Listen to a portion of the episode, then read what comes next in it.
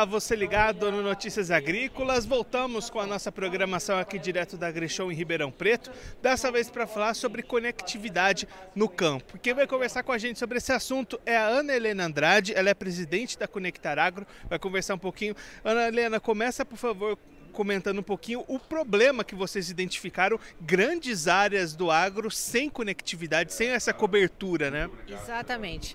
Nós começamos a trabalhar há quatro anos quando percebemos que o avanço tecnológico na produção agrícola estava cerceado pela falta de redes de telecomunicação. Estamos vivendo um momento de expansão da agricultura digital e a agricultura digital prescinde de uma rede que possa transmitir dados, permitir ações remotas e principalmente permitir o uso de tecnologia que já está disponível e permitir que o agricultor brasileiro ele continue nessa uh, curva virtuosa de crescimento de produtividade, cada vez plantando mais em áreas menores com menores insumos. Passamos, uh, identificado este problema, nós passamos a buscar entender como é que o agricultor desejava que fosse endereçada uma solução. Porque existem várias opções uh, de redes de telecomunicação, mas a gente tinha que entender o que, que o agricultor quer. E fomos conversar com ele para que ele nos desse o direcionamento. E esse direcionamento veio dizendo que o agricultor queria uma rede que fosse simples, que ele não precisasse ter grandes estruturas de engenheiros de telecomunicação para gerenciar, que ele não precisasse fazer uma opção entre um, um, agrônomo e um engenheiro, ele não quer agregar essa, essa atividade, que ela fosse acessível, que não comprometesse eh, investimentos e que ela fosse também aberta, que permitisse que eh, uma máquina, máquinas de diferentes marcas trabalhassem usando essa rede e uma máquina que está, por exemplo, no Rio Grande do Sul fosse transferida para o Mato Grosso. Então, partindo desses pilares de demanda, a gente foi buscar no mercado de telecomunicação uh, qual tecnologia endereçava isso. E a resposta veio com a tecnologia de quarta geração, que é a mesma que a gente usa nas cidades, que os celulares falam, então, portanto, é bastante difundida. E é, neste momento já estava aberta a frequência de 700 MHz, que antigamente era utilizada por TV analógica, ela aberta dava um endereçamento perfeito das demandas. É uma rede que consegue atingir uma grande área com uma quantidade menor de equipamentos. Por exemplo, uma torre, ela chega a cobrir 30 mil hectares, dependendo do terreno onde ela é instalada. E aí então formalizamos uma associação.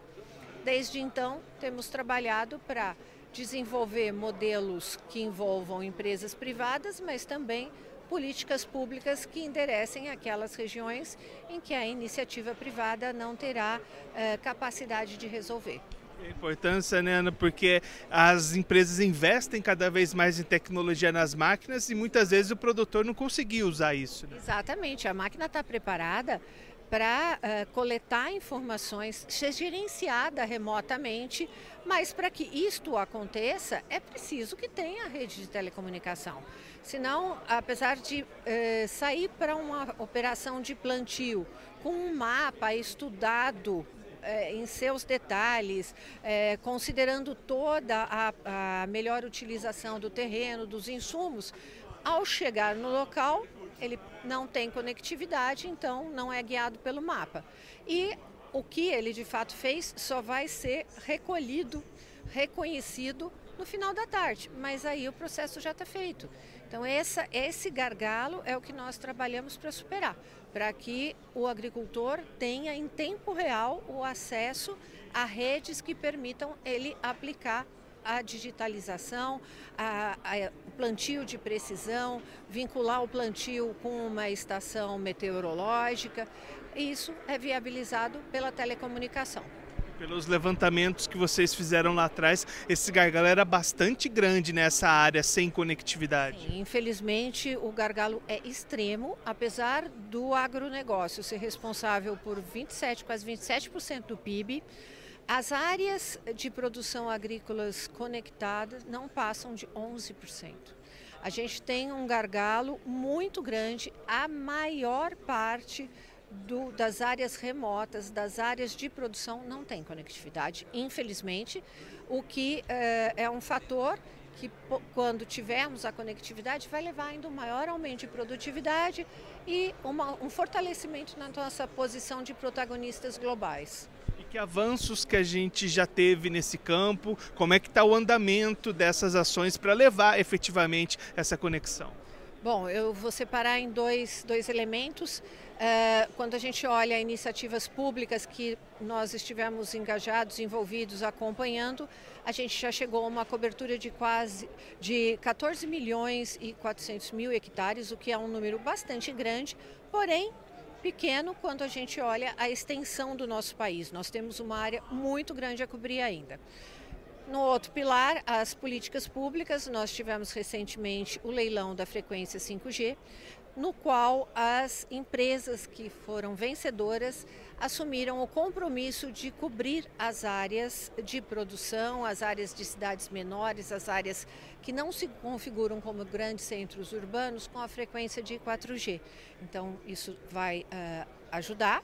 E por outro lado, nós tivemos também a reformulação, reestruturação do Fundo de Universalização de Telecomunicação, o FUST, que é um fundo constituído com recursos que estão incluídos no acesso à telecomunicação. Uh, e hoje o FUST tem um comitê gestor que vai direcionar a aplicação desses recursos e esse comitê gestor conta com representantes da área agrícola. É, acho que são duas políticas públicas as, pelas quais a gente trabalhou muito e que estão agora, nesse momento, já eh, operacionais para que a gente possa acelerar o acesso à digitalização no campo. Ana, para a gente encerrar, em quanto tempo você acha que a gente pode vislumbrar um campo completamente conectado?